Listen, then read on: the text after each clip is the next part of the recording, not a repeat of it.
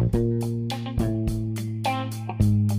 Bonjour les runners, bonjour les sportifs, bonjour au petit monde de la course à pied, c'est Seb et je suis ravi de vous retrouver comme chaque vendredi pour un nouvel épisode, le 113e du podcast À côté de mes pompes. L'heure est à la reprise, à la rentrée, fini les vacances. Vous allez me dire, après euh, presque deux mois de congé et un mois à vadrouiller du côté de l'Hérault puis en Loire-Atlantique, il est temps donc de reprendre le chemin de l'école, ce qui sera le cas donc dès la semaine prochaine. Mais je peux d'ores et déjà dresser un bilan plus que satisfaisant de cette période estivale avec beaucoup de running. Une compétition donc qui a eu lieu à Saint-Brévin dans les dunes. Si vous avez euh, suivi les réseaux, vous verrez que cette course s'est plutôt bien passée. Et puis euh, je continue donc cette expérimentation autour euh, de la limitation de ma consommation de sucre, ce qui fera l'objet d'un épisode bilan dans quelques semaines avec Laurine et Fabrice. Alors comme vous le savez, le podcast est un lieu d'échange, un lieu bah, de rencontre, ce qui a été le cas avec un, petit run organisé en compagnie de Laurent du côté de, de Marseillan, un petit clin d'œil à Lucie, entrevue du côté de Batte-sur-Mer, et puis Chloé et Grégoire qui étaient en transit avant de, retourner sur l'île prochainement. Donc bah merci à vous pour ces, euh, ces petits instants de partage autour de la course à pied et continuez à partager le podcast en story, à le diffuser autour de vous. Je pense qu'il y a encore plein, plein, plein d'auditeurs qui peuvent venir nous rejoindre et continuer à faire grossir cette communauté autour du podcast. Et si notre vie ressemblait à un marathon? Des hauts, des bas, des moments d'euphorie, voire d'immenses douleurs. C'est en quelques mots ce que mon invité a vécu sur ces dernières années. Lorsque la maladie, et en l'occurrence le cancer, a frappé le quotidien d'Anaïs Kemener, ce fut un bouleversement total. À 24 ans, cette aide-soignante dans un service d'urgence en Seine-Saint-Denis ne s'est pourtant pas laissée abattre, bien au contraire. C'est par le sport et la course à pied qu'elle pratique depuis l'âge de 7 ans, suivant les pas de son papa, encore aujourd'hui son mentor et son entraîneur, qu'elle a su tirer son énergie et ainsi se sortir de cette mauvaise passe. Alors avec beaucoup de sincérité, d'authenticité, Anaïs se confie sur l'annonce de cette maladie, sur le parcours de soins qu'elle a enduré et qui lui laisse encore aujourd'hui des traces indélébiles. Ce marathon pour la vie, elle n'a pas eu peur de l'affronter. Jour après jour, malgré de lourdes thérapies, elle s'est efforcée de pratiquer son sport préféré, le running.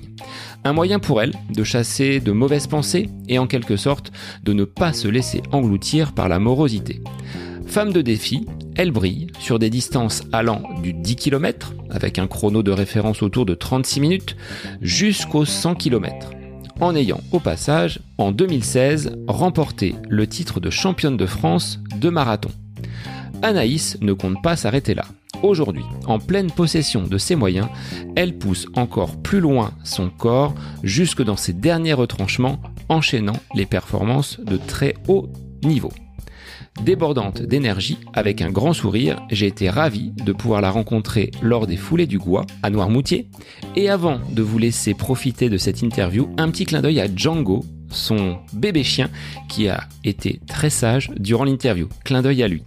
Alors moi je vous laisse en compagnie d'Anaïs Kemener pour cet épisode intitulé Le marathon pour la vie. Bonne écoute à vous. Bonjour Anaïs, merci d'être l'invité du podcast À côté de mes pompes aujourd'hui. Comment vas-tu après un mois de juin chargé qui euh, m'a permis de te rencontrer sur les foulées du Gois, course sur laquelle on reviendra tout à l'heure parce que tu as performé et bataillé contre l'eau. Euh, mais déjà, comment vas-tu après euh, un printemps bien bien bien chargé sur le plan sportif? Oui, bah ça va très bien, merci beaucoup. Euh, ouais, j'ai pas mal enchaîné de courses ces derniers temps, mais franchement, je suis, très contente. C'était une super belle saison et voilà, pas de blessures, pas de bobos, toujours la passion, donc euh, tout va bien. Je suis vraiment très contente.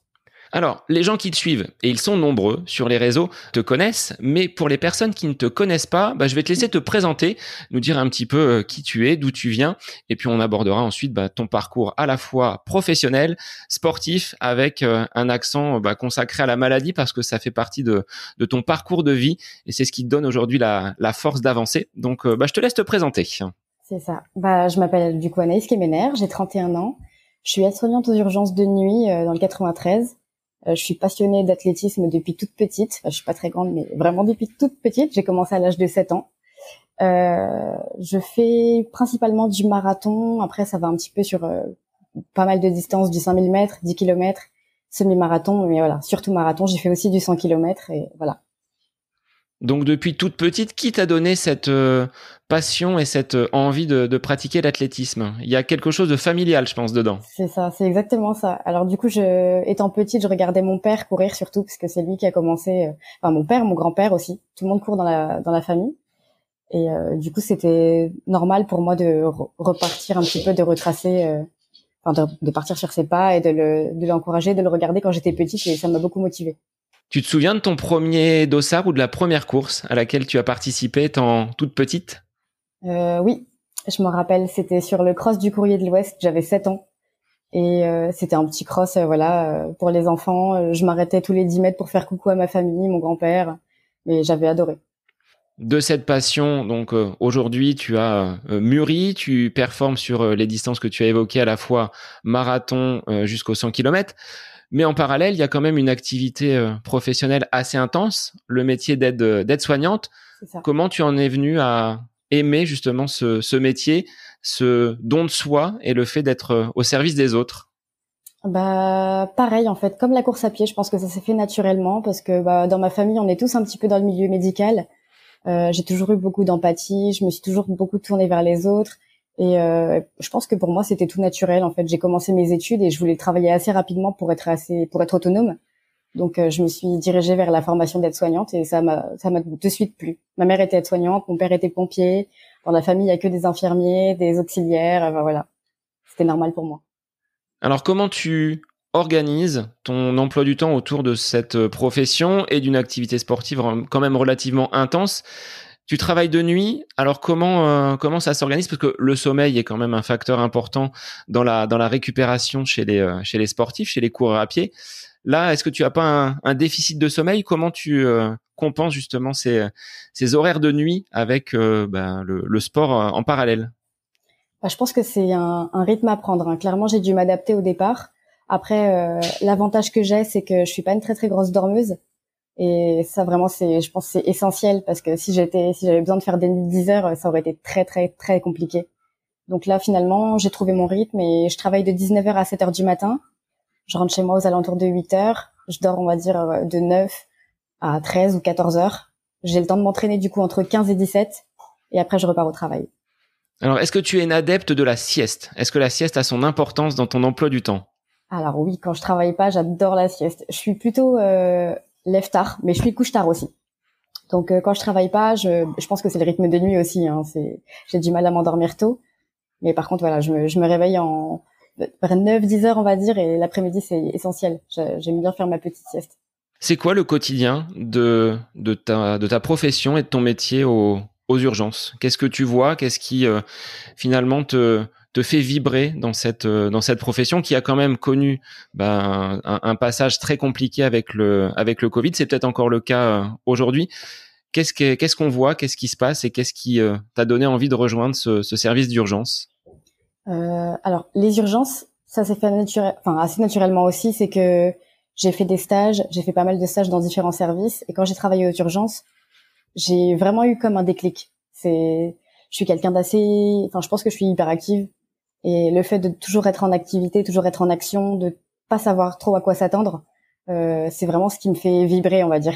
J'aime bien le fait de ne pas rester dans une routine et voilà, il y a toujours des choses différentes, toujours des patients à voir différents, toujours des choses à apprendre et ça c'est vraiment chouette. Alors qu'est-ce qui se passe sur une nuit, on va dire, d'urgence? Est-ce qu'il y a, comme sur le marathon, un, mur? Arrivé un moment où dans la nuit, euh, on a tendance à peut-être euh, piquer du nez?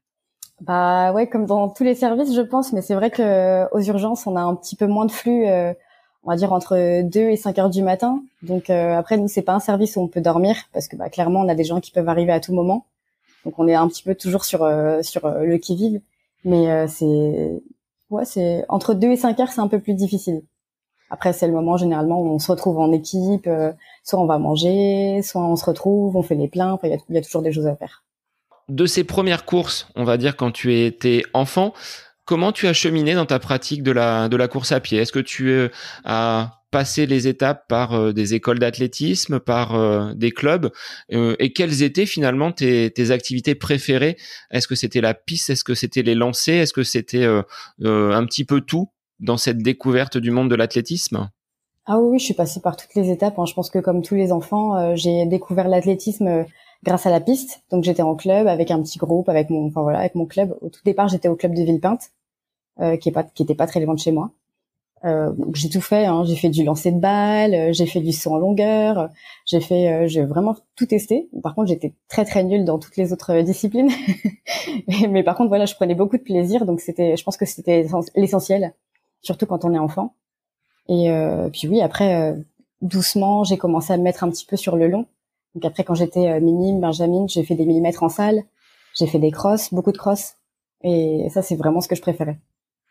Le fait d'avoir euh, ces distances très courtes mais très intenses, ça, ça te, ça te plaît bien. Les crosses aujourd'hui, tu participes encore à des, euh, à des compétitions comme celle-ci?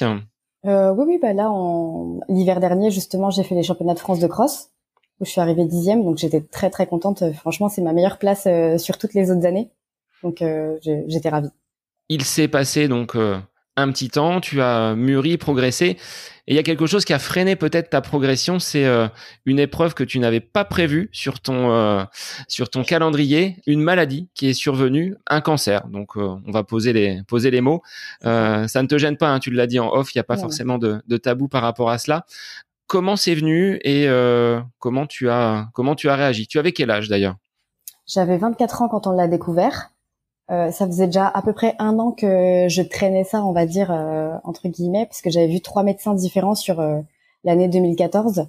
donc, au vu de mon âge, pas d'antécédents, tout le monde me disait que c'était pas grave, que ça partirait tout seul, parce qu'en fait, j'ai découvert que j'avais une boule dans le sein lors de ma douche.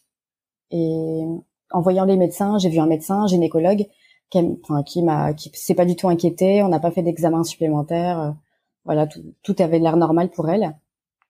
J'ai vu un deuxième médecin dans mon travail parce que je travaille aux urgences du coup, donc euh, j'en ai parlé. J'ai fait un bilan de santé qui était parfait, donc pareil, on a laissé encore un petit peu euh, traîner. Et troisième médecin, en fait, où la boule continuait à grossir, donc ça déformait un peu mon sein. Et euh, je disais bon bah voilà, même si c'est un kyste, j'aimerais le faire retirer. À ce moment-là, quand j'ai fait des examens, on va dire complémentaires ou un peu plus poussés, on a découvert que c'était beaucoup plus qu'un kyste et c'était déjà bien avancé. Est-ce que tu as, pas un regret, mais euh, une déception que les premiers médecins que tu as euh, rencontrés, peut-être au contact de, qui tu es euh, justement dans ton métier de d'aide-soignante, n'aient pas pris la mesure de cette de cette grosseur, de cette boule que tu avais dans, dans le sein et qui aurait peut-être pu être retirée plus tôt?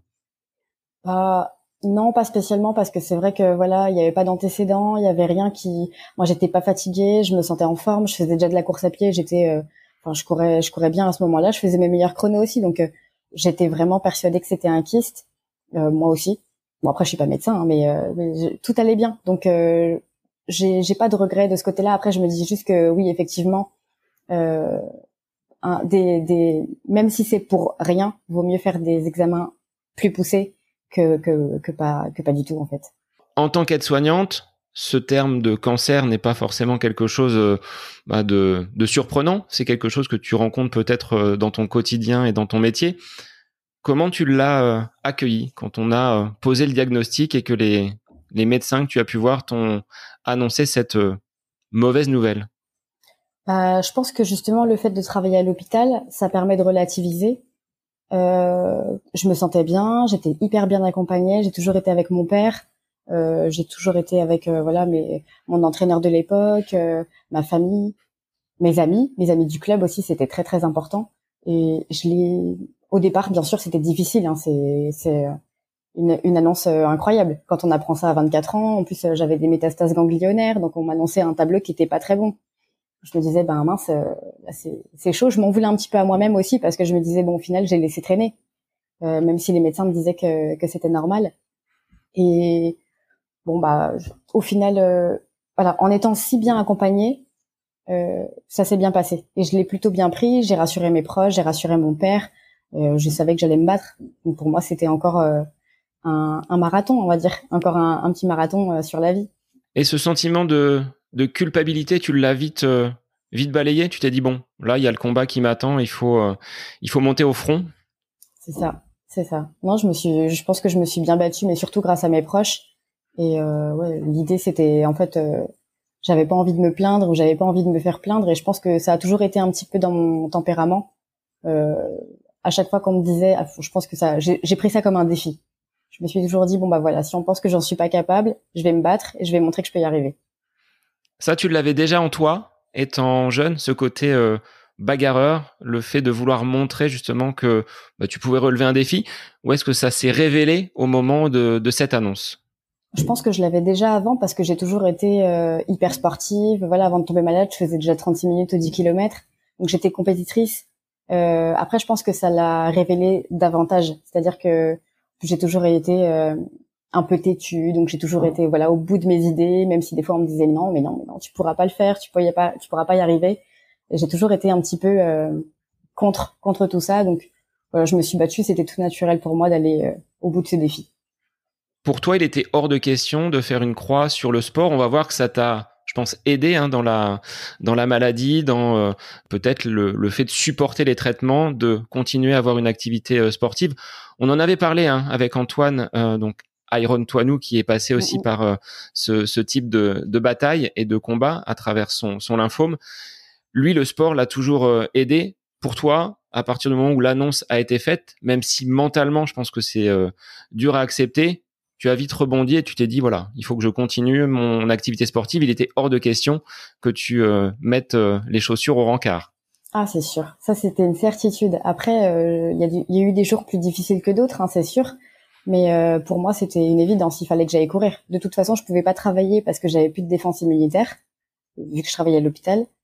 J'étais en aplasie, donc en gros, je restais dans mon salon, sur mon canapé, je pouvais pas bouger. Donc si j'avais pas au moins cette activité-là, façon de parler, je pense que je me laissais mourir dans mon canapé, quoi. Donc même les jours où j'avais moins envie, il y mon père qui venait toujours à la maison tous les jours et il me disait bon allez, t'es fatigué mais c'est pas grave, tu vas prendre ton vélo et puis on va rouler. Donc ça a été, euh, on va dire quelque chose de d'important pour rythmer également tes journées, cette activité sportive. Euh, C'était la, la bouffée d'oxygène dans, euh, on va dire, ce, ces moments un petit peu moroses. Et entre l'annonce de cette découverte de cette de cette tumeur et le début du traitement. Il s'est passé combien de temps? Parce que ça peut quand même être long finalement. Enfin, de se dire j'ai ça, j'ai envie le plus rapidement qu'on m'enlève ce, mal. Et le début du traitement, il s'est passé combien de temps? Il s'est passé euh, quasi deux ans de traitement parce que j'ai fait huit mois de chimiothérapie. Après, j'ai fait deux mois de radiothérapie, pardon. Et entre temps, j'ai eu pas mal d'opérations. Donc, avant la, c'était non, juste après la chimiothérapie, on a fait l'ablation du sein. Ensuite, euh, pendant les autres périodes, on a fait euh, semi-reconstruction par grand lambeau dorsal. Enfin, il y a eu plein plein de plein plein de phases. Ensuite, il a fallu faire retirer le second sein parce qu'on a fait des tests génétiques qui ont révélé que c'était positif. Donc euh, j'avais quand même beaucoup de chance entre guillemets de d'avoir un second cancer. Donc on a tout enlevé. Euh, oui, il fait passer du temps. Ma dernière opération était en 2019 les premières injections de, de chimiothérapie, euh, il se passe quoi dans le corps? Tu as, senti des effets indésirables? Euh, Est-ce que tu as, juste après ces séances, réalisé euh, peut-être des, des, entraînements pour euh, euh continuer à, à, lutter et accélérer peut-être l'efficacité de ces euh, de ces chimiothérapies Comment tu as comment tu as procédé et organisé tes tes entraînements? C'était peut-être compliqué, hein, comme tu le dis, avec des jours avec, des jours sans. Bah, le, les, les premières chimios, c'était pas les plus difficiles parce que je pense que mon corps était encore assez fort et, euh, et ça, ça, allait quand même dans l'ensemble, même si je sentais que j'étais rapidement essoufflée, je sentais que mon cœur euh, battait très très fort. Euh, comme il y avait beaucoup de cardiotoxiques aussi dans les traitements, donc euh, je pouvais faire un footing à 12 km heure et mon cœur battait à 180. Donc euh, c'était assez compliqué à gérer au départ, mais voilà, en s'adaptant, j'ai continué ma, la pratique de mon sport, on va dire de façon assez intense parce que je courais quand même tous les jours mais j'ai adapté cette pratique. Donc euh, au départ, je courais à 12 à l'heure, après je courais à, à 11, après je courais à 10. S'il fallait, je courais à 8. Parfois même je marchais, mais j'étais tout le temps dehors. Et c'était important pour moi de, de, continuer à faire du sport ou de continuer à avoir une activité. Parce que bah, sinon, j'avais l'impression de, de, vraiment de, de rien faire du tout. Et sur un plan physique, cancer du sein, on touche à, on va dire, un, attrait de la personnalité féminine. Est-ce que ça a été difficile de, de, faire une croix dessus, de dire on passe par l'ablation du premier, reconstruction qui ne s'est pas passée comme tu euh, l'aurais souhaité, euh, la perte peut-être des, des, cheveux? Comment on, l'accepte quand on est euh, femme comme toi, jeune et euh, en pleine force de l'âge? Comment elle accepte, je sais pas. Enfin, je pense qu'à ce moment-là, j'ai j'ai pas trop réfléchi et le fait d'avoir été toujours très sportive, j'ai jamais connu entre guillemets cette facette. Euh, enfin, je me suis jamais réellement sentie femme auparavant. J'étais toujours euh, la jeune, euh, la jeune sportive. Donc bon, j'étais toujours en brassière, même si j'avais pas de poitrine. Pour moi, c'était pas, c'était pas très embêtant. Puis je le prenais toujours un petit peu sur le ton de l'humour avec mes amis. On me disait bon bah voilà, je serais plus légère pour aller courir plus de cheveux. Bon bah, j'étais comme mon père finalement. Donc euh, j'essayais toujours de tourner ça à l'autodérision. Et, euh, et non, dans l'ensemble, je l'ai plutôt bien vécu, mais je l'ai bien vécu surtout parce que j'ai été très très bien entourée. Entourée par la famille, est-ce que euh, là où tu as suivi tes, euh, tes, tes, traitements, il y avait une équipe également peut-être de psychologues, de personnes qui, euh, sur un plan mental, accompagnent les, les patients? Non, j'ai jamais vu de psychologue. Il euh, y a beaucoup de, de, femmes qui sont dans le même processus que moi et qui ont besoin de voir des psychologues et franchement, je les, je les encourage à le faire, c'est important. Moi, j'ai jamais eu de psychologue, j'en ai jamais vu et je, je, pense que je voulais pas spécialement en voir non plus parce que je savais ce qui m'attendait. Le fait de travailler à l'hôpital, voilà, je, je découvrais pas euh, la maladie. Et euh, non, j'ai été très très bien entourée par l'équipe médicale. Euh, j'avais un oncologue qui était vraiment génial. à chaque fois qu'il me voyait, il me faisait la bise, il me disait mais qu'est-ce que tu fais là? Tu pourrais être ma petite fille. Enfin, il était toujours un peu sur le ton de l'humour. Il était avec mon père, on rigolait beaucoup quand on allait en, quand on allait en rendez-vous. Alors c'est pas forcément des endroits effectivement où, où on rigole, mais d'avoir peut-être euh, un moral qui soit au beau fixe, le, le soutien de ton papa euh, donc sur euh, bah, toute cette euh, cette maladie et de tes proches, c'est aussi un facteur euh, donc de, de guérison peut-être? Enfin ah c'est même pas peut-être, c'est même sûr. Oui c'est sûr. Bah très souvent je disais, enfin on me disait d'ailleurs que je minimisais un petit peu la maladie parce que quand j'en parlais, euh, je donnais l'impression aux gens d'avoir une grippe. Je n'avais pas, voilà. Les gens me disaient mais ça va? Je dis bah, moi ça va très bien. Ça va peut-être mieux que mieux que ma voisine, mieux que mon voisin. Euh. Donc, euh, Donc c'était pas un déni, c'était le fait que tu saches en tant que personnel médical quel allait être le protocole, quelles allaient être les étapes. Il y a des moments où tu as douté quand même, où tu t'es dit bon là c'est c'est dur, bah, sur la fin des traitements et avec les opérations, moi j'ai un peu douté parce que en fait euh, j'ai toujours eu l'habitude d'être euh, quand même euh, très à l'écoute de mon corps et de gérer mon corps. Sauf que là je pouvais pas gérer mon corps. En fait c'était les traitements qui qui dictaient un petit peu tout. Et sur la fin des traitements, ouais c'était un petit peu difficile parce que forcément voilà j'étais bon, j'avais pas de cheveux, j'étais toute maigre. je disais à mon père bon bah voilà. En vulgairement à chaque fois que je me regardais je disais oh là là la tête de cul euh, c'est chaud. Donc euh, voilà c'était un peu c'était un peu difficile surtout les opérations. Parce que pour le coup euh, j'étais privée de course avec les différentes opérations où voilà j'avais des cicatrices un peu partout où il fallait pas trop les abîmer avec les sutures. Et là ouais pour le coup je me sentais un petit peu punie. C'était un peu la double peine pour moi. Depuis avoir la main sur ce corps que tu aimais justement faire bouger et performer avec lui sur euh, ses compétitions auparavant. Là, tu étais, euh, tu étais privé et, bridé. c'est ça. Je me sentais vraiment bridé. Et comment tu as, euh, bah, sur ces moments difficiles, trouvé l'énergie de, de, pour rebondir, pour aller de, de l'avant? C'est les paroles de ton papa, c'est vraiment l'entourage, tout ce qu'on disait tout à l'heure, hein, qui qui est important et qui t'ont manifesté peut-être beaucoup de beaucoup d'amour, beaucoup de, de, de sympathie. Ça, tu ah t'en es peut-être servi également? Ah oui, oui, complètement. Bah, je pense que sans tout ça, euh, j'en serais pas là aujourd'hui. Parce que même si on a beau avoir un gros mental, euh, quand on est tout seul, bah, c'est, c'est complètement différent. Après, euh, ouais, j'ai, j'ai vraiment eu le soutien de énormément de monde. Les réseaux sociaux, ça m'a beaucoup aidé aussi. Parce que quand je suis tombée malade, j'ai commencé à en parler sur mon compte Instagram et euh, à mettre des photos, chimio après chimio, et en parler. Les gens étaient choqués, on me disait, mais mince, t'as 24 ans, t'as un cancer. Je dis, bah ouais. Donc voilà, ma force maintenant, ça va être d'en parler et j'ai cherché un petit peu partout des reportages ou des témoignages euh, sur des femmes qui étaient malades et qui continuaient le sport. J'en ai jamais vraiment trouvé, surtout à mon âge. J'ai trouvé beaucoup de, de, témoignages, mais des femmes qui avaient 45, euh, 50 ans, 60 ans. Et à moins de 30 ans, il y en avait très peu.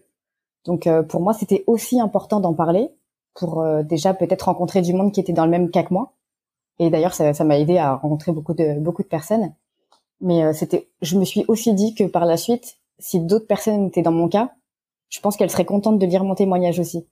Donc euh, c'était vraiment tout un petit cheminement où je me suis dit bah voilà quoi qu'il arrive, euh, ça va me porter euh, en avant et ça va vraiment pouvoir m'aider et aider d'autres personnes. Parce que pour le coup c'était comme un petit journal intime. Ça permettait de te confier peut-être et de montrer la réalité des choses. Là, les réseaux sociaux, on n'était pas sur des filtres, on n'était pas sur des, ah des, des, mises en scène. C'était vraiment brut par rapport à ton, à ton, à ton vécu et à ton quotidien. C'est ça. Et du coup, je suis passée de voilà 36 minutes avant la maladie, 43 minutes ou 44 minutes pendant les chimio, où je montrais aux gens que je continuais à courir, que je voulais continuer à courir, que j'étais motivée. Euh, je montrais un peu tout, hein, les premières pertes de cheveux, euh, quand je passais ma main dans mes cheveux, euh, tout ce qui pouvait tomber, les premières photos avec le crâne rasé. Alors au début, les gens comprenaient pas trop parce que s'ils voyaient juste défiler les photos sans forcément lire, on me disait bah qu'est-ce qui s'est passé? Elle a perdu un pari. Oui, au final, non, les gens ont très bien compris et je pense que tout ça, ça a été. J'ai rencontré énormément de personnes bienveillantes et ça m'a beaucoup, beaucoup, beaucoup aidé. Alors tu disais, j'ai pas euh, trouvé beaucoup de personnes jeunes de mon âge qui, en parallèle donc de cette euh, de cette épreuve, pratiquaient le sport. Est-ce qu'aujourd'hui, dans le système de santé tel que tu le côtoies, le sport et euh, un traitement médical comme celui du cancer ne font pas forcément bon ménage? Est-ce que les médecins sont encore sceptiques sur l'utilité et la nécessité de, bouger et de faire du sport? Alors, Maintenant, non. Et heureusement d'ailleurs, parce que maintenant, il existe euh, euh, des... Comment dire Maintenant, il y a le sport sur ordonnance qui, qui fonctionne très bien. J'espère. Enfin, j'ai pas eu l'occasion de, de le voir parce que bah, depuis, moi, ça va mieux. Mais euh, maintenant, voilà, il y a le sport sur ordonnance et euh, je pense que c'est quelque chose de vraiment très bien parce que les médecins vont aider et encourager les gens euh, malades ou peu importe la maladie hein, d'ailleurs, à faire du sport et à, à sortir, à voir du monde, à garder un lien social. Je pense que c'est vraiment très très important. Après moi, quand je suis tombée malade en 2015, euh, les médecins étaient pour que je continue à faire de la course à pied, mais pas en compétition. Donc c'était un peu compliqué au départ pour avoir un certificat médical. On s'est bien battu, mais, euh, mais au final on a réussi parce que justement j'avais confiance, mon médecin avait confiance et bon, il avait confiance. Je sais pas s'il avait raison d'avoir confiance parce que moi je voulais toujours aller un petit peu plus loin, mais en tout cas euh, il a bien fait parce qu'aujourd'hui c'est aussi grâce à lui que j'en suis là entre le début donc de ce de ce marathon hein, marathon pour pour la vie à travers cette euh, euh, donc euh, difficile épreuve qui est le, cancer et le moment où tu as finalement arrêté le traitement on t'a dit là c'est bon tu peux reprendre la, la course à pied en compétition il s'est passé combien de temps? Euh, bah, il s'est pas passé de temps parce que j'ai toujours fait de la compétition, du coup j'ai toujours continué. C'était important pour moi de vraiment continuer. Je voulais pouvoir aller au club, je voulais pouvoir aller m'entraîner sur piste. Et pour tout ça, il fallait que j'ai une licence. Donc euh, c'était primordial d'avoir mon certificat médical justement euh, par mon médecin. Donc c'est pour ça que je disais tout à l'heure, on s'est on s'est vraiment bien bagarré et j'ai réussi à l'obtenir. Et grâce à ça, bah voilà, j'ai toujours continué la compétition à mon niveau. en tu lui as donné quoi comme euh, comme argument pour justifier de la nécessité qu'il te signe cette attestation pour ce certificat médical? Alors avec mon père, on a un petit peu joué sur les mots. C'est-à-dire que comme mon médecin était pas très sportif, je lui disais que j'allais continuer les compétitions, mais pas les championnats.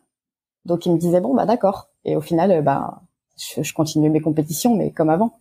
Donc euh, mais enfin un championnat, c'était aussi des compétitions. Alors, comme avant, mais tu l'as dit, en acceptant de repartir quand même de plus loin, de ces 36 minutes au 10 km, tu es passé à plus de 40 minutes comment dans la tête on, accepte justement de courir un petit peu avec le frein à main parce que de toute façon tu ne pouvais pas peut-être donner euh, donner plus. Ah non, je pouvais pas.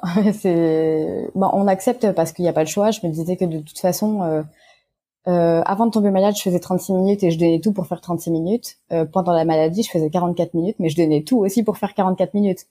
Donc au final, à l'arrivée, je me disais bon bah il y a pas de regret parce que j'ai donné tout ce que je pouvais et je peux pas faire mieux. Donc euh, c'était difficile au départ de, ne pas comparer. Mais après je me disais bon bah voilà, j'ai j'ai pas la même forme qu'avant, j'ai pas la même vie qu'avant, donc je peux pas il faut pas comparer, il faut pas rester sur euh, l'avant et je me disais toujours bon bah de toute façon euh, si tout se passe bien, il y aura un après et il sera encore mieux encore. Donc il fallait vraiment rester là-dessus et voir plus loin. Et donc tu as continué donc à batailler semaine après semaine, la forme est, est revenue petit à petit. Est-ce que tu as un souvenir de euh, cette euh, difficile période, une personne que tu as rencontrée qui aurait vraiment été euh, déterminante pour toi dans cette donc ce, drame de la vie, hein, on peut l'appeler ainsi. Qu'est-ce qu'est-ce que ce serait ce, souvenir qui reste pour toi marquant de cette traversée du désert? Eh ben, j'aurais bien une personne en tête, et c'est la présidente de l'association Cassiopeia, Nathalie David, qui a été un gros soutien pour moi. C'est-à-dire que je l'ai rencontrée pendant que j'étais malade. je l'ai rencontrée vraiment. Moi-même, j'étais en, en, traitement en chimiothérapie, et au final, elle m'a toujours j'ai un réveil. Ça, c'est quand je travaille. c'est pas l'heure de la euh, sieste. Non, non, c'est pas l'heure de la sieste. Euh, du coup, c'est ouais Nathalie David qui m'a toujours euh, aidée, qui m'a toujours un petit peu. Euh, enfin voilà, c'était. Elle m'a accompagnée pendant une certaine période où moi j'étais malade et elle, elle avait été malade auparavant.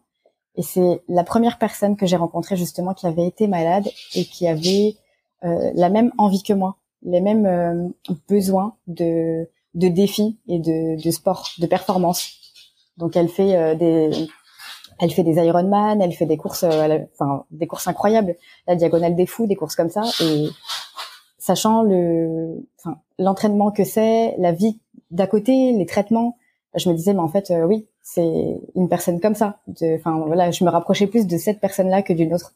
Et je l'ai rencontrée pendant que j'étais malade en voilà en pleine chimio où je pense que c'était une des une des périodes les plus difficiles de ma vie euh, vraiment cette, cette ce moment-là où je l'ai rencontré lors d'une marche et au final c'est passé enfin tout ce qui s'est passé euh, les compétitions euh, ma rémission et tout ça et aujourd'hui je suis marraine de cette association et voilà j'ai rencontré énormément énormément de, de femmes qui ont été touchées par la maladie et ça m'a beaucoup beaucoup aidé parce que à cette période-là justement je connaissais pas grand monde euh, qui avaient vécu les mêmes opérations, les mêmes traitements.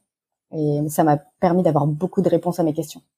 Est-ce que c'est encore un sujet qui est euh, tabou dans nos sociétés On n'ose pas, toi, mettre le mot sur euh, j'ai un cancer. on parle souvent, ben, la personne, voilà, elle a une longue maladie. Est-ce qu'aujourd'hui, toi, tu veux, par cette association, par ces rencontres, par les échanges que tu peux avoir avec ces, autres femmes, mais bon, ça touche également des, des hommes, dire, bah, avec du courage, avec du soutien, avec du sport, on peut, on peut s'en sortir? Ah oui, oui, complètement. Et je pense que c'est hyper important d'ailleurs parce que il faut, en fait, il faut pas rester seul. Et le fait de rencontrer des gens qui vivent les mêmes, euh, qui vivent les mêmes choses, que ce soit en tant que malade ou en tant en tant qu'aidant, parce que les aidants sont hyper importants. Euh, c'est important, oui, bien sûr, c'est hyper hyper important. Et dans les yeux de tes parents, ils t'ont accompagné, ils t'ont soutenu, mais ça c'est euh, face à toi, il se devait d'être fort comme de ton côté. Hein, tu te devais d'être peut-être forte face à tes parents pour ne pas montrer tes, faiblesses. Est-ce qu'ils ont quand même euh, eu des doutes, des peurs, des craintes Peut-être que vous échangez peut-être un peu plus euh, aujourd'hui sur euh, sur ces sujets-là. quelle a été finalement votre relation et est-ce qu'elle s'est renforcée un petit peu ah plus un petit peu plus qu'avant? Oui, bah complètement. Bah, alors je suis pas très très proche de ma mère, donc j'ai pas vécu toute cette période avec ma mère.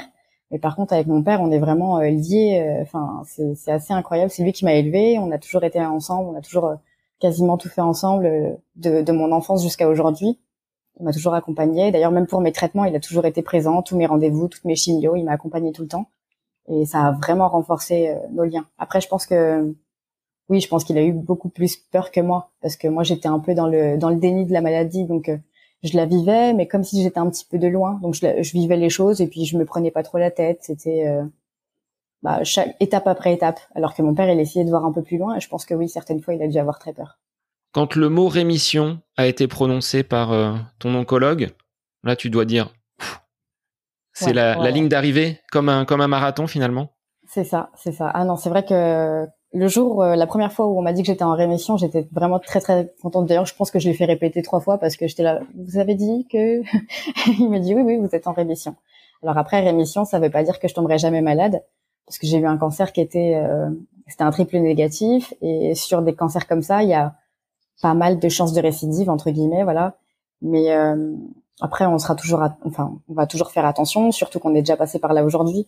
Mais euh, mais non, ouais, ça, ça fait euh, c'est un, énorme soulagement, bien sûr. Donc il y a plus cette épée de, de Damoclès. C'était peut-être pour ça l'ablation du, du second sein pour euh, euh, prévenir d'une éventuelle rechute, au moins sur cette euh, sur cette partie-là? Oui, oui, c'est ça, c'est ça. C'était vraiment le, le but en fait. C'est comment dire Il fallait, enfin c'était quasi une obligation. Hein. il fallait vraiment faire retirer le second sein pour pouvoir continuer à vivre normalement et se dire que normalement voilà il y a moins de moins de chances de récidive après il peut toujours y en avoir et je sais que je suis pas à l'abri hein, comme n'importe quelle personne qui a déjà eu un cancer mais je suis assez positive de nature et je me dis que, que tout ira bien. Tu l'as terrassé et aujourd'hui, au vu des performances que tu affiches depuis, ça a donné un élan vraiment à ton à ton envie de, de croquer la vie et d'être euh, bah, pleinement euh, investi tous les jours dans euh, ton entraînement, dans tes compétitions et dans les les résultats que tu que tu peux afficher. C'est ça, c'est ça. Mais ça a été un vrai tremplin hein, parce que vraiment avant de tomber malade, j'ai toujours été passionnée, j'ai toujours adoré la course à pied, j'ai toujours adoré courir et je pense que c'est comme un second souffle aujourd'hui. Je, je peux reprendre, je suis en pleine possession de mes moyens et c'est un réel réel plaisir. Et à chaque fois que je vais courir, je me dis que j'ai énormément de chance parce que je suis là, parce que je peux courir, parce que je prends plaisir à courir et je fais ce que j'aime. Et euh, je peux pas rêver mieux.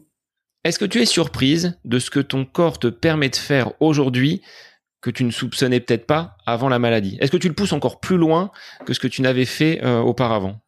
Ah bah oui oui oui oui je pense que déjà je suis hyper surprise parce que voilà comme euh, enfin j'ai fait une année exceptionnelle en termes de, de performance je suis tellement heureuse euh, des, des, performances que j'ai que j'ai établies cette année. Et, euh, et, je voilà, je sais que tout ça c'est grâce à mon club, euh, grâce à mon père parce que c'est lui mon entraîneur. C'est c'est juste énorme.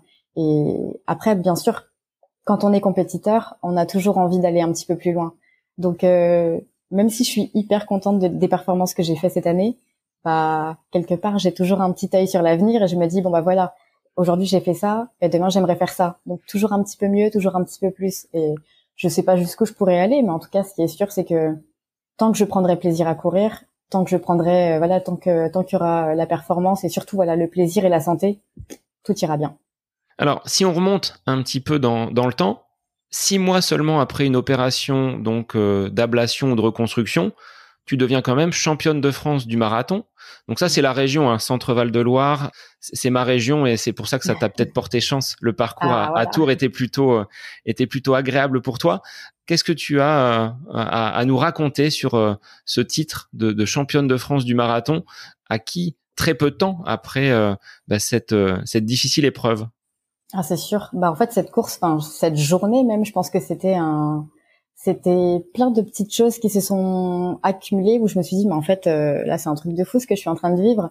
Et alors faut quand même savoir que j'ai gagné le championnat de France en 2016 voilà après la maladie j'ai gagné en 2h55 donc c'était pas c'est un très bon chrono mais c'était pas un chrono de championnat de France on va dire. Mais plein de il y a eu plein de petites choses. Il y avait euh, deux ou trois nanas qui étaient attendues ce jour-là qui ne sont pas venues euh, il y a eu une nana qui est partie super, euh, enfin qui est partie trop vite. Du coup, je l'ai vue abandonner. J'ai vu une autre nana pareil euh, qui, qui, qui n'était pas bien le jour de la course, pareil. Donc elle a mis, je pense qu'elle a mis le clignotant, elle, elle s'est laissée ralentir. Et là, au final, je me suis dit, mais là, j'ai l'impression que je suis en train de faire un podium au championnat de France et c'était un truc de fou. Donc pareil, la course se passe et arrivé à peut-être deux kilomètres de l'arrivée, je vois la première nana avec la moto et je me dis non mais là euh, c'est juste incroyable. Je lui dis bon bah qu'est-ce que je fais? Je réfléchis pas en fait. J'accélère, je, me dis reste deux kilomètres, je donne tout et j'ai réussi à la, à la doubler. Et au final, je gagne le titre du championnat de France. pour moi, je dis souvent que je gagne le marathon de Tours. Après, c'était un bonus le, le, titre du championnat, enfin du championnat de France. J'étais vraiment très très très contente. C'était une belle revanche euh, sur la sur la vie, sur la maladie, sur euh, sur tout ce que j'avais pu vivre auparavant. J'étais vraiment très très contente. Mais c'est vrai que ce jour-là, c'était totalement inattendu. Alors, quelles émotions sur le podium en entendant euh, la Marseillaise? Qu'est-ce que tu as ressenti? À quoi tu as repensé euh, sur euh, bah, ces, ces, quelques instants sur le la, la, plus haute marche du podium? Ah bah je, bah, je crois que j'ai pleuré d'ailleurs sur le podium. Je pense bien que j'ai pleuré parce que bah, j'étais j'étais hyper fière et puis je voyais ma famille parce qu'il y avait il y avait ma grand-mère, il y avait mon oncle, il y avait mon père. Enfin voilà, c'était la fierté quoi, vraiment pour eux et, et, pour moi aussi. J'étais tellement contente d'être là. Enfin, ça aurait été n'importe quel marathon, j'aurais été super heureuse. Mais c'est vrai que ce jour-là, je été d'autant plus parce que c'était le championnat de France et que l'année d'avant, j'avais pas pu y participer justement à cause du cancer. Donc c'était ma revanche. Et quelle préparation tu avais effectuée alors, sans avoir euh, peut-être euh, cet objectif de, de performance, mais il se composait de quoi ton, ton entraînement à l'époque? Eh ben alors, ce qui était drôle, on va dire, c'est que comme je travaillais pas à cette époque, c'était encore très frais euh, par rapport à la maladie. J'avais, bah, j'étais en. Après, j'ai repris le travail en mi-temps thérapeutique, mais vraiment la période où j'ai pu m'entraîner, bah, en fait, je, je travaillais pas et je faisais que courir. Donc ça m'a permis de, de reprendre ou de retrouver mon niveau assez rapidement parce que du coup j'avais plus de traitement, la santé revenait et la forme aussi. Donc je pouvais m'entraîner, je faisais un petit footing le matin, je faisais ma sieste l'après-midi, alors pas tous les jours, hein, mais je pouvais faire du quotidien comme ça, peut-être deux à trois fois par semaine et ça me faisait énormément de bien. Et je sentais que la forme revenait aussi, donc c'était vraiment très très agréable. Donc préparé comme jamais. Tu avais une vie de semi-athlète professionnel, voire quasiment professionnel, avec ce, ce rythme. C'est ça. Ah c'était génial. Je pense que c'était le meilleur moment. si aujourd'hui je pouvais avoir du temps comme ça, ce serait parfait. Mais bon, après faut pas trop en demander. Mais euh, en tout cas c'était vraiment top. Et euh, surtout le fait de reprendre possession de mon corps et de retrouver mes sensations, là c'était vraiment génial. Alors, deux ans après, tu t'es pas contenté d'un titre de championne de France, tu es monté sur une distance bien plus longue. Pourquoi avoir voulu euh, expérimenter le, 100 km Parce que tu affiché quand même des chronos sur 10, 36 minutes, c'est pas rien, mais peut-être plus à l'aise sur les, longues distances. Ça, c'est ton entraîneur et papa avec qui vous avez peut-être euh, discuté pour euh, allonger la distance? C'est ça. Bah, en fait, c'est pareil, c'était tout par rapport à la maladie, c'est-à-dire que euh, avant de tomber mal, enfin à cette période en 2018, quand on m'a fait euh, la reconstruction mammaire, on m'a enlevé 15 euh, cm de peau dans le dos avec le muscle dorsal, ce qui fait que j'étais hyper limitée au niveau de mes mouvements avec les bras. Et, et à cette période, je pouvais pas faire de vitesse parce que qui dit vitesse dit voilà les bras ils devaient être hyper sollicités et je pouvais pas, ça me faisait mal, j'étais j'étais vraiment bridée physiquement. Donc on s'est dit bon bah et moi j'ai besoin d'objectifs pour pour courir. Donc je me dis voilà si qu'est-ce que je pourrais faire euh, pour pouvoir continuer à courir, mais sans avoir cette sensation d'être bridé ou que mon corps euh, ne, ne, tolère pas, euh, pas vraiment. Du coup, on s'est dit bon bah voilà, le marathon ça va encore assez vite, donc c'est compliqué. Bah, on s'est dit bon bah allez, on va tenter le 100 km. 100 km, c'était une allure entre guillemets de footing, mais qu'il fallait tenir très longtemps. Donc bah, on s'est lancé là-dessus comme ça. Alors comment tu t'es préparé pour un, un 100 km Ton papa faisait le, le suiveur, l'accompagnateur sur, euh, sur vélo? C'est ça, il m'a suivi en vélo. Euh, faut savoir que sans borne à vélo, c'est pas facile aussi. Hein. Surtout que mon premier c'était Belves, euh, qui a pas mal de dénivelé quand même, et que pour un premier, euh, c'était la gestion était difficile. Moi, j'avais jamais fait de distance supérieure au marathon. Euh, là, je découvrais vraiment une autre discipline, un autre format avec d'autres personnes, et ça n'avait strictement rien à voir mais j'ai vraiment adoré l'ambiance, j'ai vraiment adoré la course, j'ai vraiment, euh, c'était génial. Après, c'était très très dur. Alors là aussi, tu partais euh, juste pour finir les 100 km ou tu avais en tête euh, peut-être un, podium, un classement assez honorable? En fait, je voulais terminer. Déjà, je voulais surtout le terminer parce que je sais que c'est comme un marathon, on n'est jamais sûr de rien tant que la ligne d'arrivée n'est pas franchie. Et là, c'était deux fois supérieur, enfin la distance était deux fois supérieure au marathon. Euh, je voulais vraiment terminer. Je me suis dit bon bah voilà, pareil. Après mes opérations, c'est encore une revanche sur la vie. Je me dis bon maintenant, euh, c'est mon défi. J'avais besoin d'objectifs. J'ai mon objectif. Maintenant, on va jusqu'au bout.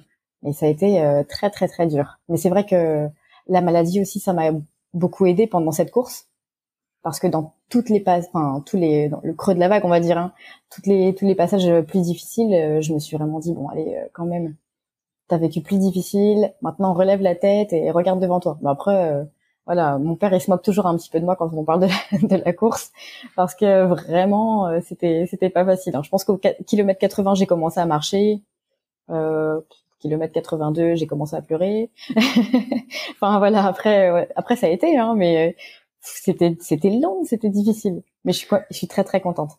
Et donc tu finis en moins de 10 heures avec euh, encore là un très beau classement. Oui, c'est vrai. Je finis, euh, je crois, troisième euh, ou troisième de la course avec, euh, enfin deuxième des championnats de France et en 9h35 pour mon premier. Ouais. J'étais contente. Depuis, tu as jamais repris, expérimenté ce format 100 km. Est-ce que tu penses y revenir un jour ou est-ce que j'en ai refait un en... l'année dernière. L'année dernière, j'ai fait les 100 km d'Amiens. je fais quatrième des championnats de France en 8h25. Donc là, tu as baissé de plus d'une heure le, le chrono. C'était peut-être plus plat c'était beaucoup plus plat, beaucoup plus plat, mais pas moins difficile. Hein. Vraiment, euh, je pense que j'ai toujours un énorme creux au kilomètre 80 euh, où c'est euh, toujours très très compliqué. Et même si je fais beaucoup d'entraînement, même si je fais beaucoup d'endurance, même si j'ai voilà, on continue toujours sur l'endurance à fond. Bah, des fois, ça reste difficile. C'est une épreuve, euh, c'est une très très très belle épreuve, mais qui reste vraiment difficile. Je pense que c'est pas que physique, c'est aussi mental. Au regard de ta situation professionnelle en tant qu'aide-soignante, tu la composes comment ta semaine? C'est euh, en fonction peut-être de, tes envies? Tu le dis, hein, il te faut un objectif pour euh, pour aller courir, sans quoi c'est euh, c'est peut-être plus compliqué. Mais comment tu tu gères tes tes entraînements avec le travail de nuit, les jours de repos? Ça se ça se ça s'organise comment? Bah c'est plutôt simple. Après, j'ai pas un planning qui est fixe. Donc par semaine, je peux faire des fois deux seulement deux nuits ou alors des fois quatre nuits mais qui sont pas collées. Donc ça va être deux nuits en début de semaine, deux nuits en fin de semaine, ou des fois trois euh, en plein milieu. Donc c'est pas c'est pas fixe. Mais en général, euh, je m'adapte, euh, bah, surtout par rapport à mon travail. je vais courir, j'ai des séances, j'ai mon programme d'entraînement à la semaine, comme comme toutes les autres personnes du club.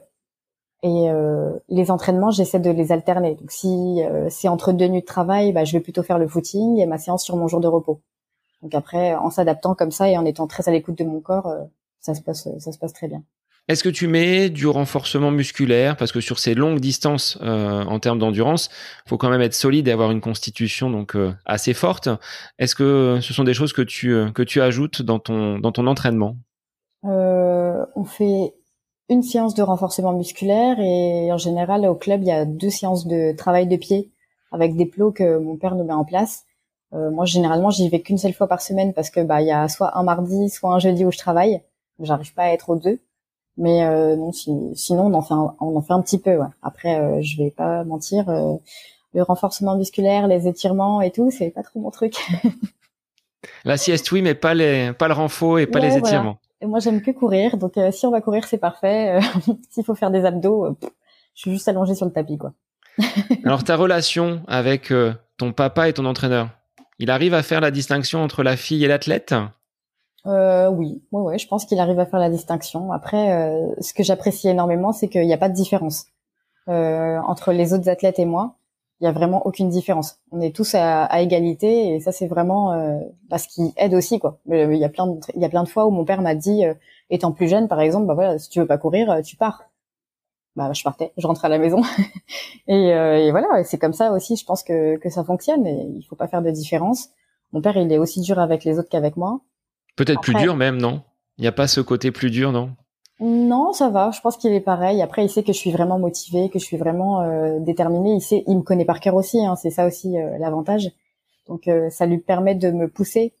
il y a plein de moments, plein de moments. Enfin, voilà, sur plein d'entraînements, il m'a dit, bah voilà, aujourd'hui, tu vas partir sur tel tel chrono. Moi, je lui dis, mais non, mais là, c'est pas possible. Il me dit, écoute, je te connais, fais-moi confiance, tu pars sur tel chrono. Mais il est comme ça avec tout le monde. Et, et ça, ça, ça aide bien aussi quelles seraient les séances que tu affectionnes et celles que tu détestes? Alors les séances que j'adore, forcément, ça va être les séances longues. Par exemple, euh, des euh, deux fois ou trois fois 5000, euh, des quatre fois 3000, des cinq fois 2000, des choses comme ça. Là, vraiment, c'est c'est vraiment mon truc. par contre, ce que je déteste, c'est tout ce qui va être en dessous de 500 mètres. Donc s'il faut faire des 200, des 300, des 400, voilà, là je vais me plaindre pendant une heure, je vais être là, oh là ça me saoule, mais ça me saoule. Au final, je le fais quand même, hein, mais, euh, mais j'aime pas. Alors, tu le disais, être euh, donc par rapport à, à cette maladie, tu avais perdu du, du poids. Tu l'évalues à combien en termes de, de, de kilos? Parce que c'est un euh, avantage pour le coureur à pied d'être plus léger. Mais là, ouais, mais là j'avais pas beaucoup de force, donc c'était un peu plus compliqué. Après, euh, j'ai un petit gabarit aussi, hein, je fais 1m50, donc euh, forcément, euh, 2-3 kilos de différence, ça, ça se voit. Euh, il a fallu faire d'ailleurs avec, enfin en fonction des, des, différences de poids, parce que pendant que j'étais en chimio, je faisais 46 kilos. Avant de tomber malade, je faisais 49, 50 kilos, on va dire. Et pendant les autres traitements, parce que j'ai eu de l'hormonothérapie pendant quelques mois, là, ça m'a fait complètement gonfler et je faisais 55 kilos.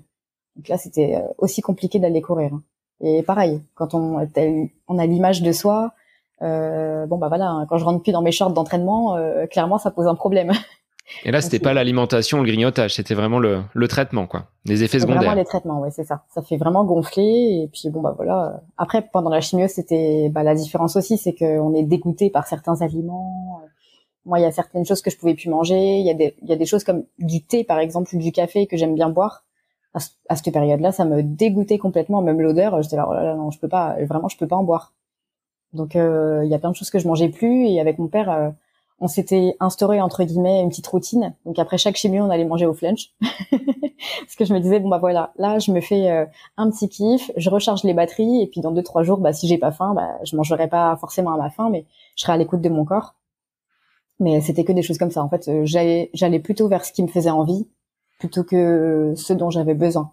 Mais euh, je pense que c'était essentiel à cette période tu as continué à progresser, c'est-à-dire que après ces 2h55 à Tours, tu es revenu en 2019 sur euh, le marathon de Paris, où là, le chrono était euh, nettement meilleur. Là, tu t'étais préparé encore mieux et la forme était, euh, était grandissante? Oui, oui, c'est ça. Bah, je crois que c'est... J'avais fait 2h47, je crois. J'ai 2h47 sur mes, sur mes notes, effectivement. 2h47, ouais, à Paris. Ah bah là, ouais. Bah, avant, j'ai quand même fait aussi le marathon de Amiens, où j'avais fait 2h50. Donc là, je m'étais améliorée de 3 minutes. J'étais, j'étais hyper contente. Et puis Paris, Paris, c'est la folie, quoi. Vraiment, ce marathon, c'est incroyable. Il y a une ambiance, il y a une ambiance folle. Puis j'ai l'impression d'être, euh, on est à la maison, on a beaucoup de gens qu'on connaît, euh, ça nous booste énormément. Donc là encore, beaucoup d'émotions à l'arrivée avec euh, tes proches, ton papa qui était là pour pour t'accueillir. Ah ouais, c'est ça, c'est exactement ça. On s'est croisé sur une course qui te tient à cœur, à savoir les, les foulées du Gois. Tu as remporté à plusieurs reprises la, la course populaire où tu as participé du moins plusieurs fois à la course populaire. Là, cette année, c'était un, tout autre challenge. Comment tu as été euh, sélectionné pour euh, rejoindre la course des As, donc avec une, une belle cohorte féminine? Ah ouais, oui. Bah en fait, en 2019, je crois que c'était la dernière année euh, avant la crise sanitaire, j'avais gagné le 8 km, la course, la course populaire des femmes, parce qu'il y, il y a deux courses séparées, hommes et femmes. Donc, il faut savoir que quand on gagne le 8 km, on obtient sa place sur la course élite l'année suivante. Donc la course contre la mer. Course qui est juste incroyablement en ayant fait euh, pendant plusieurs, vraiment plusieurs années euh, la course euh, du 8 km. Chaque année, je regardais la course des hommes parce qu'avant, avant 2018, il me semble que non, peut-être pas 2018. Il n'y avait pas les femmes, c'était exclusivement pour les hommes. C'est ça. Donc à chaque fois, c'était un super beau spectacle et je regardais toujours. On avait toujours hâte de regarder cette course parce que bah c'est le clap de fin. c'est, enfin vraiment, c'est magnifique. Et, et là, du coup, j'avais obtenu ma place pour courir avec eux. Euh, c'est seulement la deuxième année, voilà, où les femmes peuvent euh, peuvent courir euh, donc contre la mer. Et je voulais pas trop le faire au départ parce que bah c'est pas mon élément, c'est 4 kilomètres. moi, j'aime mieux le 8 kilomètres. Enfin, j'aime mieux les longues distances en fait. Mais mais c'était vraiment magnifique. Enfin, une ambiance incroyable euh, un plateau, euh, un plateau, et enfin juste, euh, juste, euh, voilà, c'est vraiment incroyable. Les, les filles qu'il y avait, les hommes qu'il y avait, je me sens très très, enfin vraiment très chanceuse d'avoir pu partager et faire cette course avec toutes ces personnes. Alors la difficulté, on va pas se le cacher, t'es pas très très grande, Anaïs. Ah, T'as réussi quand même à passer par dessus les vagues. oui, oui, c'est ça. J'ai réussi à pas finir à la nage ou. T'as pas eu à tirer la boîte de sauvetage qui vous était attribuée. Non, non, c'est ça. Pourtant, on avait tous envie de le faire, hein, mais euh, mais non, on l'a pas fait. Non, non, vraiment, je suis très très contente. Euh, c'est une course, il fallait partir très vite, euh, faire la différence dès le départ. Mais mais j'ai réussi à plutôt bien m'en sortir par rapport à, ma petite taille où j'avais de l'eau assez rapidement au, niveau des genoux. Mais non, c'était hyper impressionnant. Et c'est vrai que pendant cette course, on, on, part en courant et l'eau monte petit à petit. il y a vraiment un moment donné où je me suis dit ah ouais, ah ok, là ça va être chaud, mais on panique un peu, mais bon, sans trop paniquer parce qu'on sait que quand même il y a, y a pas de souci, euh, le le bord est pas très loin non plus, mais euh, mais c'est hyper impressionnant. Vraiment, euh, comme j'ai entendu plusieurs fois et comme on l'a répété plusieurs fois, euh, c'est pas nous qui décidons en fait, c'est vraiment c'est la mer qui décide. Sachant que cette année, l'eau arrivait relativement haut par rapport aux années aux années précédentes tu as réussi à garder le cap parce que bon, il y a des, euh, on voit les balises, il y a des, il y a des, des pieux de chaque côté. Euh, comment tu as géré justement cette euh, cette course avec parfois ben, des, des secteurs pavés où il faut quand même savoir où on pose le pied. bah, ça a été quand même parce que on a vraiment été briefé au départ. On nous a vraiment dit voilà, il faut courir milieu, plutôt même plutôt gauche du centre. Enfin, vraiment de faire vraiment en sorte de rester entre les piquets et de pas trop se faire euh, emporter par les sur les côtés parce que là pour le coup ça pouvait être vraiment dangereux avec les cailloux on avait de gros risques de chute donc euh, j'étais focus un petit peu toute la course à me dire bon là t'es bien au milieu on bouge pas. Puis le fait d'avoir des gens devant moi aussi, ça permettait d'avoir une ligne euh, où je me disais bon voilà, je les fixe et je, je regarde devant moi quoi, de pas se laisser, on va dire, euh, transporter par les vagues. Et quand tu as vu euh, la foule du côté Beauvoir, euh, 500, 600 mètres avant l'arrivée, là, quels ont été tes, euh, tes sentiments et tes, tes émotions? Ah c'est, c'est transcendant. Enfin, vraiment, euh, c'est une émotion. Euh, comme je l'ai déjà entendu plusieurs fois aussi, on nous a dit, mais c'est limite un Tour de France. Genre, c'est l'arrivée du Tour de France. Il y a tellement de monde, une ambiance, c'est la folie. en plus, il faisait magnifique. Ce, ce jour-là, il y avait un temps, un temps super. Vraiment, c'était, c'était fou. C'était, c'est voilà, c'est c'est un autre contexte, un autre cadre. Et je pense que vraiment il faut il faut pouvoir y être, que ce soit sur la populaire, sur la course élite ou peu importe, ou la marée descendante aussi maintenant. Euh, il faut y aller. C'est c'est vraiment une super course. C'est ce que je disais dans un épisode que j'ai enregistré juste après, hein, la semaine qui a, qui a suivi. C'est typiquement ça. On se croit sur le, Tour de France à l'arrivée d'une étape de montagne où les gens crient, où les gens hurlent. Et on a eu des conditions météo qui étaient euh, bonnes. Euh, ça aurait été le samedi avec la canicule, ça aurait été compliqué. Mais euh, là, c'est vrai que c'était vraiment enthousiasmant.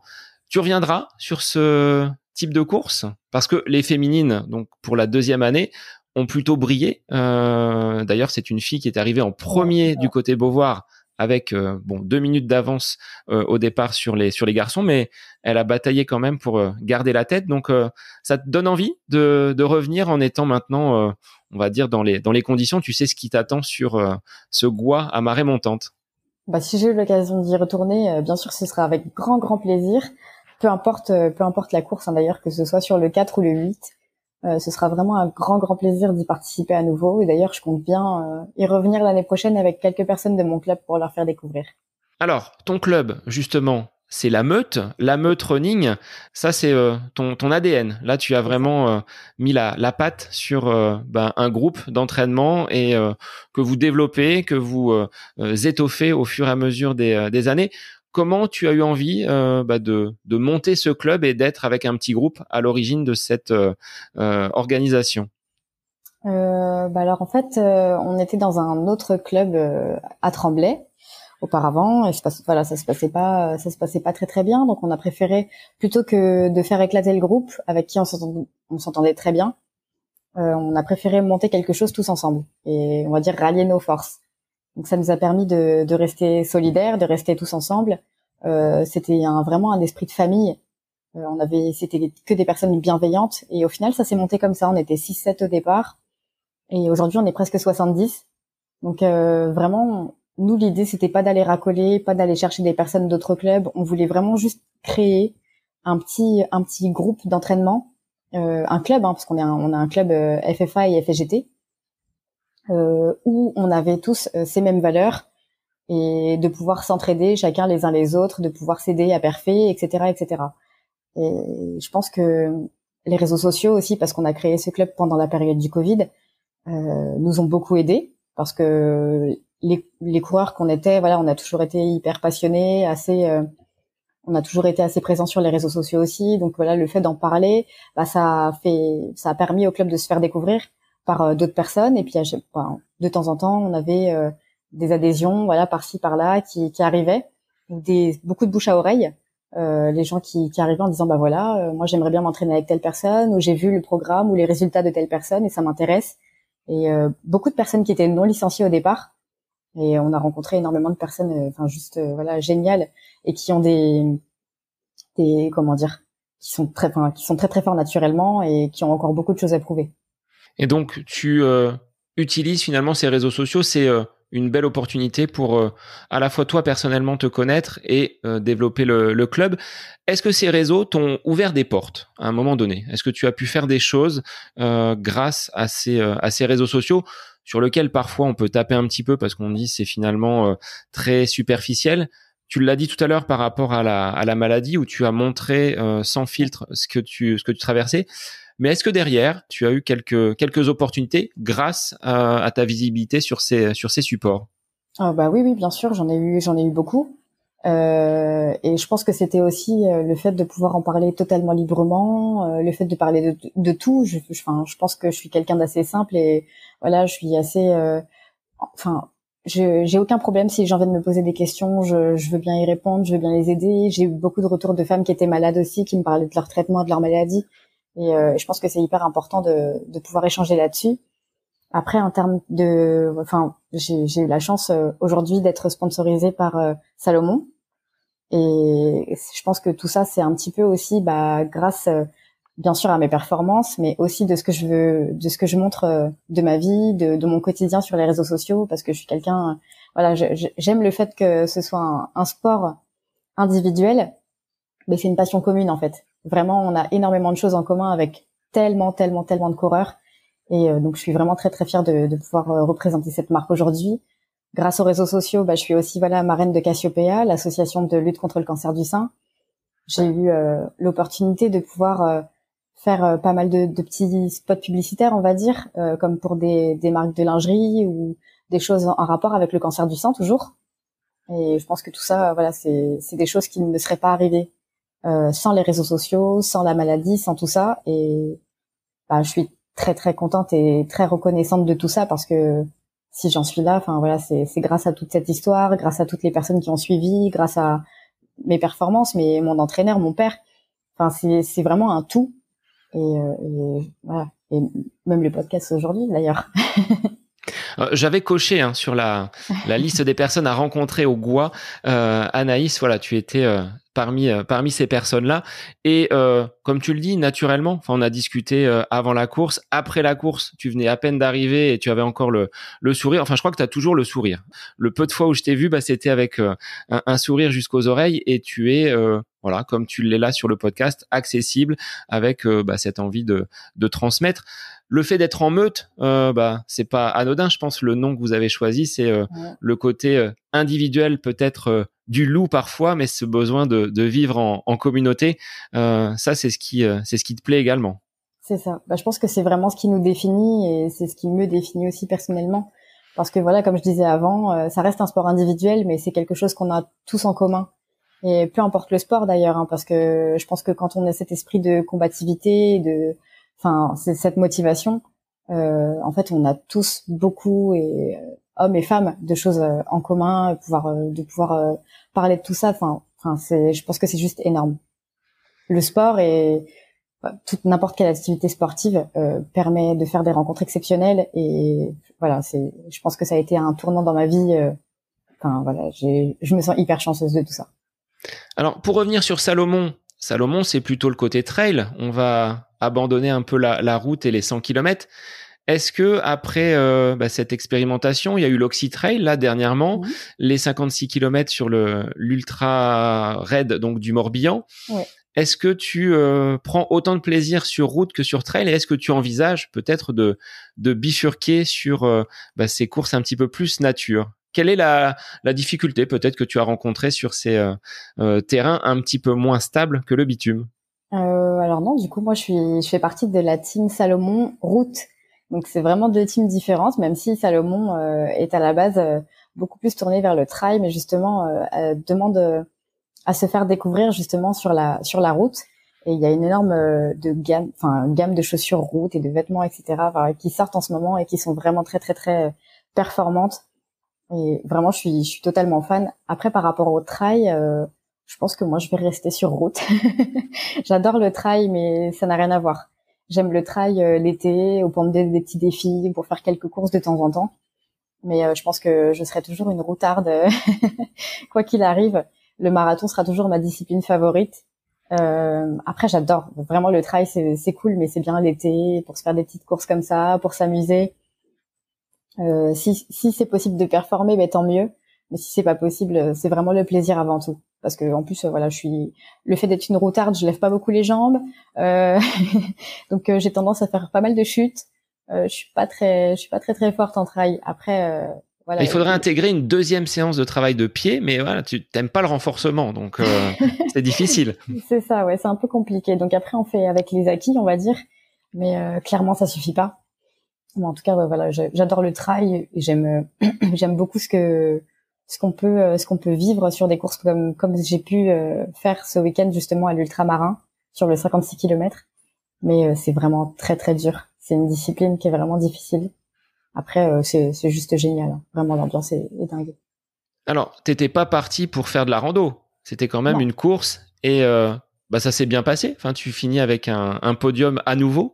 Donc là, c'est la fin d'un gros cycle avec de, de nombreuses courses et euh, bah des, euh, des, des, titres, des, euh, des, des, belles places à la clé. Donc, comment tu l'as vécu ce, ce 56 km En termes d'orientation, il y a pas eu quelques quelques petites erreurs? Ouais, si, si. en fait, euh, bah, j'allais, j'avais pas, comment dire, j'avais pas d'attente particulière. Je savais que 56 km sans préparation spécifique, on va dire, ça allait être compliqué parce que clairement, comme j'ai dit à mon père, euh, voilà, arrivé à 40 km, euh, je me serais bien arrêtée. mais euh, mais non, c'était ouais, c'était assez compliqué parce que bah, quand, je pense que n'importe quelle personne, hein, quand on part sur 56 km comme ça, c'est enfin voilà, 56 km, ça se fait pas comme ça. pas mal de personnes m'avaient dit t'es sûr, t'es sûr de vouloir faire 56 km et moi comme je suis un peu têtue à chaque fois je disais mais oui, mais bien sûr ça va le faire, ça va passer. Bon au final c'est passé, hein. mais c'était quand même assez difficile. En orientation, euh, pareil, je suis pas, euh, je suis pas très bonne. et euh, le fait d'être au départ dans les premiers, enfin dans les dix premiers, il y a beaucoup d'espace entre les coureurs. Donc du coup, je, je pense qu'à ce moment-là, je, faisais plus spécialement attention au balisage. Et, et, du coup, à un moment donné, bon bah j'ai pris la mauvaise la mauvaise route le mauvais chemin et euh, j'ai fait deux kilomètres de plus. Bon après je pouvais m'en vouloir qu'à moi-même hein, parce que bon bah je me suis dit bon allez Anaïs t'es fatiguée ouvre les yeux euh, parce que là je suis pas du tout en train de m'aider. Mais euh, mais non j'ai vraiment adoré.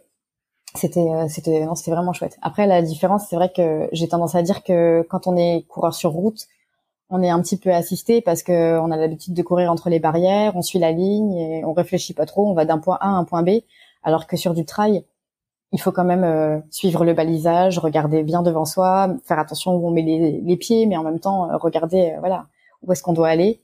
Et je pense que c'est c'est une belle discipline. Alors quels seront tes prochains objectifs? Là, période d'été, est-ce que tu accentues ton entraînement? Est-ce que tu lèves le pied après ce, ce printemps et ce début d'été très très chargé? Quelles vont être tes prochaines courses? Objectif, hein, parce qu'il en faut pour que tu puisses euh, vraiment te dépasser et avancer. C'est ça. Alors les prochains objectifs, le vrai vrai prochain objectif, ce sera euh, le 20 novembre pour les championnats de France de marathon à Deauville. Après, euh, enfin avant plutôt, je ferai le Paris-Versailles et les 20 km de Paris. Donc tout ça, ce sera dans mes prépas du marathon. Donc préparation relativement longue pour arriver au point d'orgue avec peut-être le, chrono en, en dessous des 2h47 euh, bah, j'avais fait euh, 2h37 à Paris cette année. Donc là, l'objectif, euh, ce serait euh, d'aller chercher, euh, au championnat de France en tout cas, d'aller faire un moins de 2h40. Et je ferai sûrement aussi le marathon de Paris l'année prochaine, en 2023. Et là, j'aimerais vraiment aller chercher un chrono, on va dire, sous les 2h35. Donc il y a encore une marge de, de progression très importante et à chaque course, à chaque chrono descendu, tu as tout de suite euh, les yeux rivés vers euh, quelque chose d'encore plus euh, d'encore plus grandiose. Ça c'est vraiment ta marque de fabrique. Bah en tout cas on essaye. Après je sais que c'est pas facile et qu'on peut pas performer à chaque course. On reste humain, on n'est pas des machines, mais en faisant les choses bien, en voilà là cette cette année j'ai fait beaucoup de courses et je sais que c'est pas le meilleur moyen de performer mais euh, voilà, j'avais vraiment besoin de, de courir et peut-être quelque chose à me prouver, je sais pas, mais j'avais besoin de me sentir vivante et de savoir que je me, j'étais en forme et que j'arrivais à faire euh, toutes ces courses. Euh, L'année prochaine, ce sera complètement différent. Je vais essayer de faire beaucoup moins de courses, mais par contre, euh, d'être plus performante. Avant de conclure, Anaïs, j'avais deux petites questions. La première, quel conseil tu donnerais euh, bah, des personnes qui, comme toi, rencontrent la, la maladie ou sont blessées sur de très très longue durée pour euh, ben, retrouver la confiance à travers le, sport. Qu'est-ce que tu leur euh, donnerais selon ton, ton regard d'athlète et de soignante après ce que tu as traversé? Alors je pense que voilà, je le répète souvent, mais euh, le plus important c'est de toujours rester, enfin de toujours avoir un lien social, que ce soit sa famille, ses amis, ses proches. c'est hyper hyper important parce que quand on reste chez, enfin chez soi, qu'on soit malade ou pas d'ailleurs, hein, on a tendance à peut-être broyer du noir selon l'humeur, euh, à se renfermer, à ne pas vouloir voir des gens, etc. Alors que quand on sort, bah en fait, on s'ouvre un peu au monde et voilà, c'est important de créer du lien, de rencontrer des gens et surtout de voir des personnes qui nous font du bien. Donc si c'est si c'est au travail, bah si on peut travailler, c'est tant mieux. Si c'est par une activité adaptée, une activité physique, de la musique, de l'art, euh, du chant, de la danse, peu importe, euh, il faut faire ce qui nous ce qui nous fait du bien et surtout rester euh, enfin, entouré. Bah, ce sera les, les conseils que l'on garde précieusement. Alors, la deuxième question, c'était de savoir, quand tu ne cours pas et que tu n'as pas d'activité sportive, quel serait ton moment à côté de tes pompes? Un moment que tu apprécies, une activité que tu apprécies, en dehors de toute activité sportive Ce serait quoi? Ah ben, il n'y a pas beaucoup de moments euh, où j'ai où je suis pas en activité. Mais à la limite, euh, ce serait, je sais pas si ça si ça marche ou si ça compte, mais alors j'ai deux idées. Hein. Soit c'est ma sieste, c'est le seul moment où je me recentre où je me recentre avec moi-même, où je prends un petit peu de temps pour moi, même si ça reste des siestes courtes. Euh, je pense que c'est essentiel et ça me fait réellement du bien. Et sinon, je dirais que c'est toutes les balades que toutes les balades ou tous les moments que je passe avec mon chien. Et ça, c'est pareil, c'est juste euh, hyper important pour moi. Mon chien, c'est un peu comme, enfin, c'est mon c'est mon petit bébé. Et euh, j'adore j'adore marcher avec lui pendant des heures ou me balader autour de chez moi. Et, enfin voilà, je, ça c'est vraiment mes petits moments à moi que j'échangerai pas. Bon, bah, c'est noté. Et il aura le droit à de nombreuses caresses et peut-être une ration de croquettes supplémentaire parce qu'on l'a pas entendu de tout l'épisode. Tu avais peut-être une crainte qu'il vienne faire un petit peu de bruit. Eh bien, on l'a pas entendu du tout. Donc, euh, un grand bravo à lui. Il a été sage. Alors, Anaïs, si les gens veulent te contacter, échanger, venir parler avec toi, que ce soit de sport ou de ce qu'ils ont euh, traversé, sur quel euh, biais, sur quel réseau on peut te, te retrouver? Alors euh, sur Facebook et sur Instagram. Alors sur Facebook, j'ai ma, ma page perso, on va dire, qui est Anaïs Kemener. J'ai une page aussi euh, où je parle un petit peu, où je parlais beaucoup de la maladie que j'avais créée justement lors des traitements, qui est Anaïs Kemener, le sport comme thérapie. Et je suis, on va dire, un peu plus réactive quand même sur Instagram. Et du coup, mon Instagram, c'est Anna Banana Running. Alors banana parce que tu as toujours la, la banane? Bah, C'est ça. Eh ben, tu l'as encore en, enregistrant l'épisode. Ça s'entend, hein. même s'ils ne te voient pas, les auditeurs pourront, pourront l'entendre. Mais en tout cas, Naïs, moi, ça m'a fait énormément plaisir de pouvoir enregistrer cet épisode avec toi après notre entrevue, donc sur euh, Noirmoutier et sur ses foulées du Gois. Donc, euh, merci à toi de t'être livré sur euh, bah, ces sujets assez vastes avec ce, ce, parcours de vie, cette maladie qui t'a, on va dire, stopper un petit peu, même si tu l'as dit, hein, tu as toujours euh, continué à courir et qui aujourd'hui bah, te donne de l'élan et de la force pour accomplir tous tes défis. Donc euh, merci d'être venu te, te, livrer sur, euh, sur le podcast. Ah, merci beaucoup à toi, c'est vraiment top, merci beaucoup. Eh bien, pour les auditeurs, moi, je vous souhaite une bonne semaine et je vous dis à la semaine prochaine pour un nouvel épisode du podcast À côté de mes pompes. Bonne semaine à vous.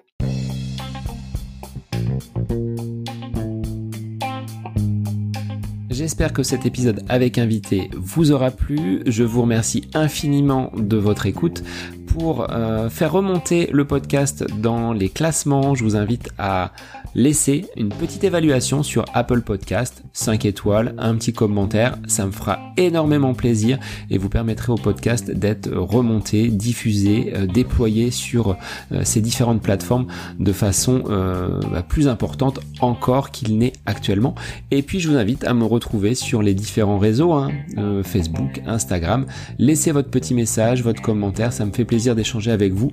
Si vous avez des questions, si vous voulez voilà, échanger sur quelconque sujet, en lien avec la course à pied, mais pas que, parce que le sport c'est une philosophie de vie et c'est une passion qui nous anime de façon commune, donc n'hésitez pas à venir échanger avec moi. Sur ce, je vous souhaite une bonne fin de semaine, un bon week-end et je vous dis à la semaine prochaine pour un nouvel épisode du podcast À côté de mes pompes.